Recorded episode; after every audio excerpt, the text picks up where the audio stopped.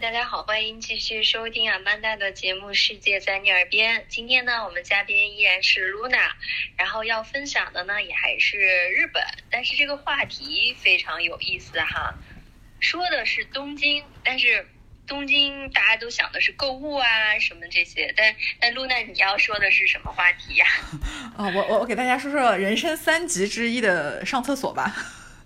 二零二零跟二零二一年。在东京的涩谷区，他们有一个城市改造项目，呃，就是请了一堆有名的建筑师，包括什么安藤忠雄啦、魏延武啦、呃板茂啦之类的，呃，可能还有一些这种跨界艺术家，就是他不是做建筑的，但是他他可能是做这种潮流文化的，或者是做这种设计的，比如说像那个佐藤可士和也在这些改造厕所的设计师名单里。呃，涩谷公厕改造项目叫 The Tokyo Toy Toilet，好像是叫。哎，这个先能说一下背景吗？就是在我们的感觉哈，大家去日本旅游的时候，已经感觉日本的这个厕所其实是很洁净、很好的了，对吧？嗯。呃，那他们这个改造的目的是什么呢？就是可能让艺术家做来来做这个，是想增加它的文化元素吗？嗯，是这样的，就是嗯。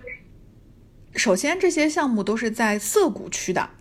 那涩谷呢？以前给大家的感觉可能就是涩谷站出来忠犬八公雕像的那个地方，然后就是世界最繁华的那个十字路口的地方，年轻人奇装异服最多的，以及就是万圣节的时候各种鬼怪打扮，就是挺吓人的，挺又挺好玩的那个人口最密集的地方在涩谷。包括最近就是那个《唐人街侦探三》。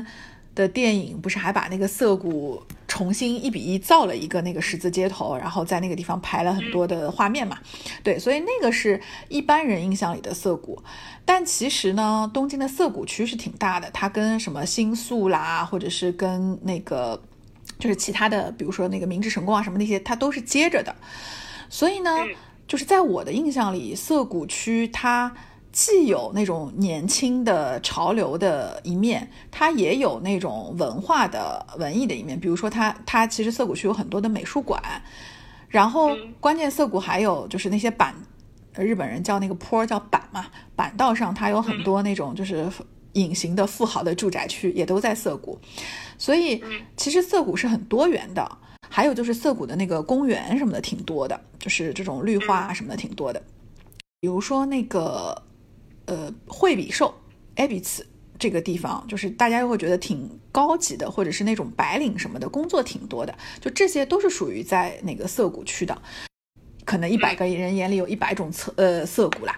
然后涩涩谷区就是为了让现在的年轻人就是感受到涩谷是这么与众不同的。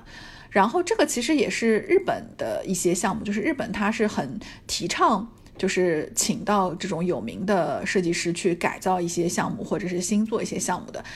公益属性的，就它不是一个就是完全商业的项目。涩谷区就是因为我刚刚讲了，它拥有这么多的特点，所以他们的企划想出了这个改造厕所的这个项目，那才能得到这么多的这个大师的参加。就是大家都知道日本的公厕很多很方便，但是就是可能有很多也都很老旧了。因为公厕还是很消耗型的一个一个一个场所嘛，那其实现代或者是说，我觉得这个项目它可能是为了迎接奥运会，就是它它是需要让大家觉得哇，原来公厕还可以长成这样，或者还可以这么好看，或者是这么好用。Anyway，吧，这是我自己想到，我这个不好意思，我没有去查过。我我自己是因为当时好像是看新闻还是什么，反正我就看到说安藤忠雄在呃那个好像是代代木公园还是明治神宫一带，就是改改造了一个公厕，然后做的像一个 UFO 一样，是那种圆形的。我觉得哎好有意思啊，我就很想去找一下这个公厕。然后因为找这个公厕呢，我就哎顺藤摸瓜就找到了这个项目，然后发现说啊这些。项目其实离得也不是很远，就就可以去打卡的那种。它因为是一个两年的项目，所以呃，我我是今年一月份的时候去的。然后今年一月份的时候，它其实才做好了七个。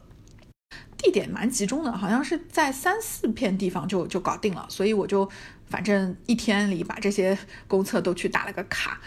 呃 就还蛮搞笑的。参观一下，就是也没有使用的啊，使用使用使用使用，那那肯定要使用。七次哎，你你也很难的。哎，那洗个手也算吗？因为你看外建筑，比如说那个安藤忠雄那个，它像个 UFO，或者是它圆形的很特别，那仅此而已嘛。就是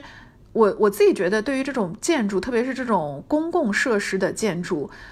一定要去用。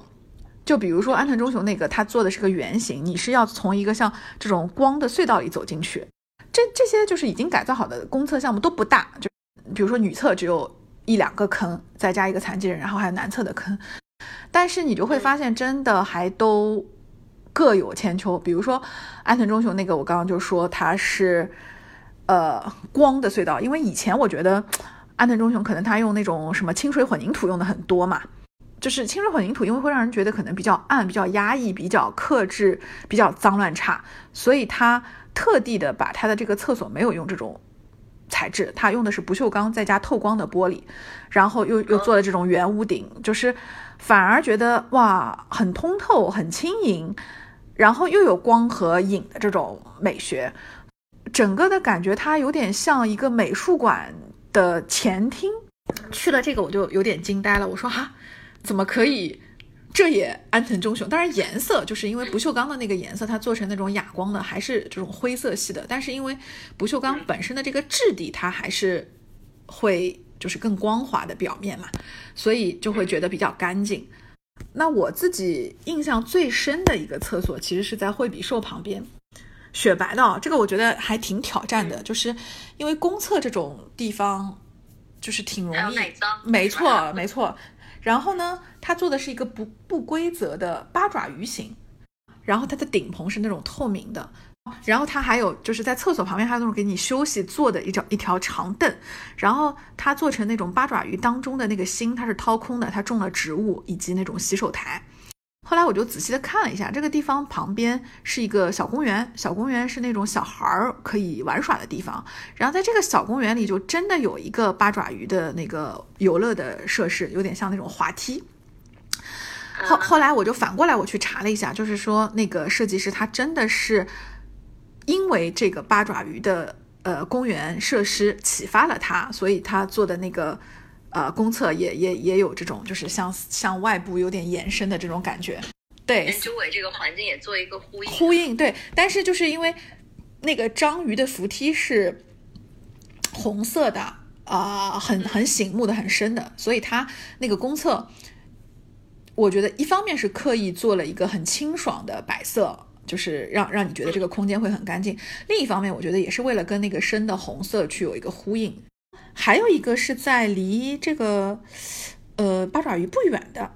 这个又很醒目，是因为它是血血红的，就正红的如火的。就是我去的时候是呃下午这种光线很强的时候，你就会发现哇，那就是一团火在那个地方，那个也蛮有意思的。它其实是很薄的，你视线看过去，它有点像一个盒子，它其实是那种铁板，铁板刷上那种红色。然后它的那个入口其实是把那个铁板做了很多个切面，就是斜着你可以走进去。就是你正面看它好像是一个没有门的那种铁盒，但就是正面它开了很多个斜的那种入口。呃，其实，在这些公厕项目里面最有名的，除了我刚刚讲的安藤忠雄的那个以外，还有一个是板茂的也很有名。板茂它因为就是在日本是用那种纸质的。呃，这种材料做建筑就是又很轻盈又很环保而一战成名的。然后他这次做的那个公厕呢，他是做了两个在代代木公园对面。他是怎么做的呢？他是做了玻璃的，就是你外观看它就是一个这种不透明的，算这种青白色玻璃的建筑。但是你进去以后，你把那个门一关关上，你就会发现那个建筑外面看它是霓虹灯状的。这这两个公厕的那个灯光颜色不一样，一个是那种就是这种，呃紫橘色这种就是霓虹色，另外一个是青绿色，就是我自己的感觉是，可能紫橘色比较像女性的那个青绿色比较像男性，但其实不是的，就是这是完全独立的两栋厕所，每一栋都是男女跟那个残疾人兼备的。反正我自己当时看了，我觉得哇，像夜店，你知道吗？就就特别好笑。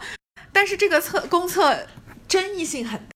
究竟这个争议性在哪儿呢？我们下期接着来聊这些有趣的艺术设计公测项目。So now